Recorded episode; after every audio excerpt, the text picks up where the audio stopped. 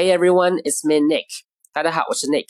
Today's expression is let's call it a day. Let's call it a day. Let's call it a day.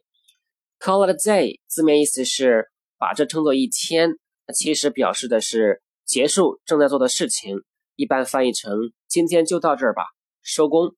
举个例子，This is the last one. Once we finish it, we can call it a day. 这是最后一个了。 完成这个，我们就可以收工了。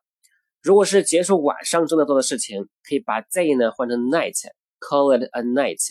举个例子，I'm so tired，can we just call it a night and do it tomorrow？